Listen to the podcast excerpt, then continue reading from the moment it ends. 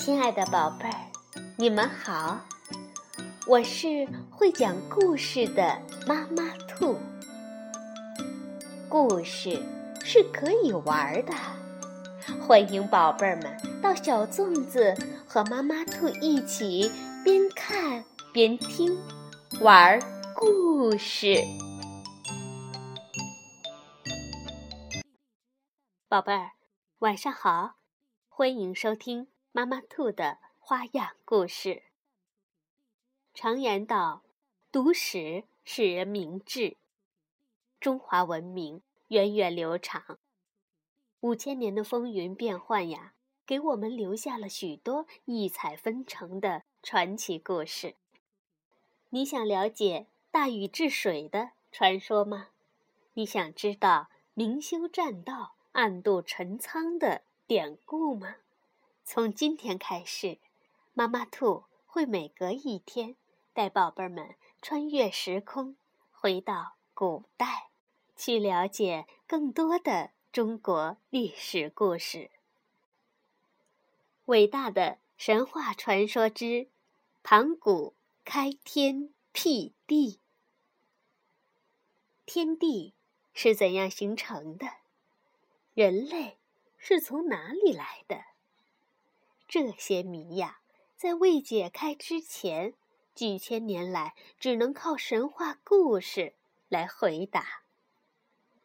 传说在遥远的古代，天地还没有形成，到处是混沌一片，既分不清上下左右，也弄不明东南西北，简直就像是一个浑圆的鸡蛋。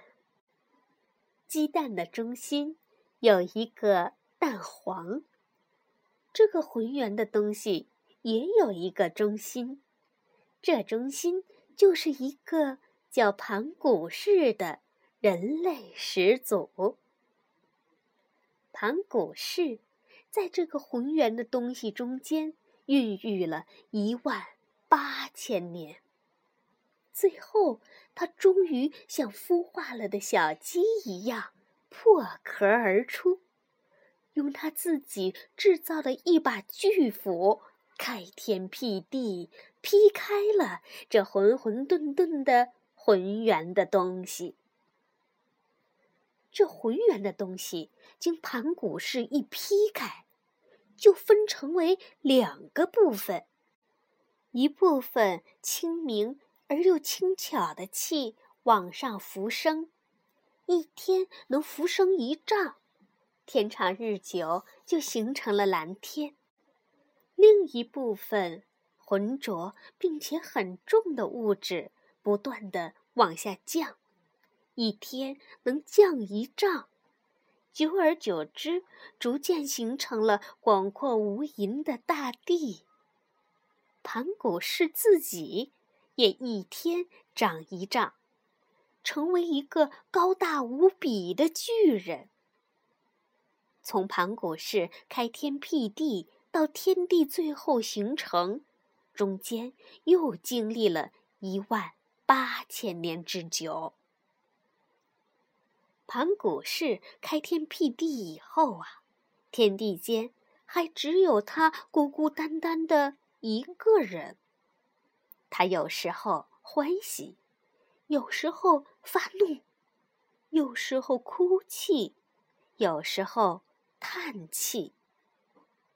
因为天地是他开辟的，所以天地也就随着他的喜怒哀乐而发生种种的变化。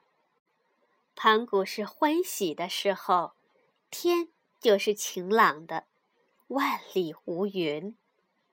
盘古是发怒的时候，天就是阴沉的，乌云翻滚；盘古是哭泣的时候，一滴一滴的眼泪就是一阵一阵的倾盆大雨，雨水最后汇成了江河湖海。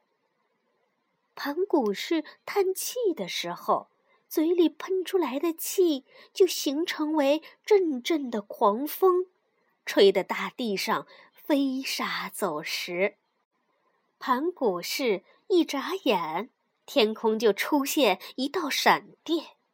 盘古氏睡觉的时候发出的鼾声，就是天空中的隆隆雷鸣。盘古氏的寿命非常的长，但是在自己开辟的天地之间生活了十分漫长的岁月以后，他终于死去了，头东脚西，平躺在大地上。他的头部高高隆起，就是现在山东省境内气势雄伟的东岳泰山。他的两脚脚趾朝天，就是现在陕西省境内群峰壁立的西岳华山。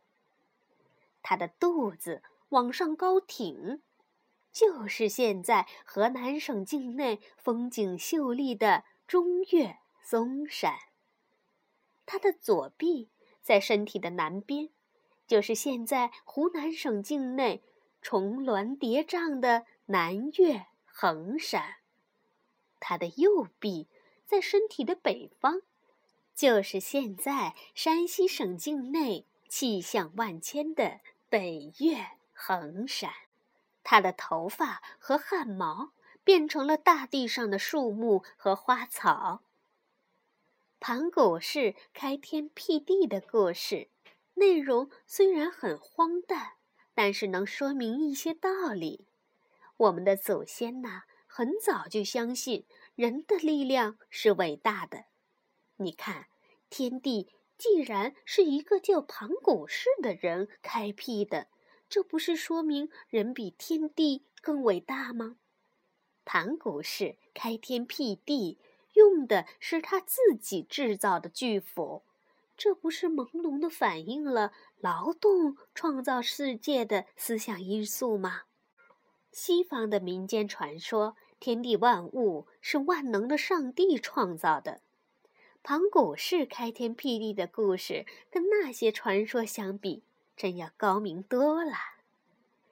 宝贝儿们，听了这个故事之后，你是否知道了我们人类生活的大地究竟是怎样起源的呢？人类本身又是从哪儿来的呢？天文学家告诉我们，地球是由星云凝结成的。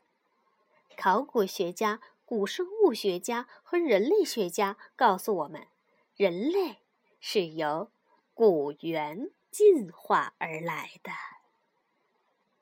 好，下一次我们来讲女娲造人补天的故事。晚安，宝贝儿。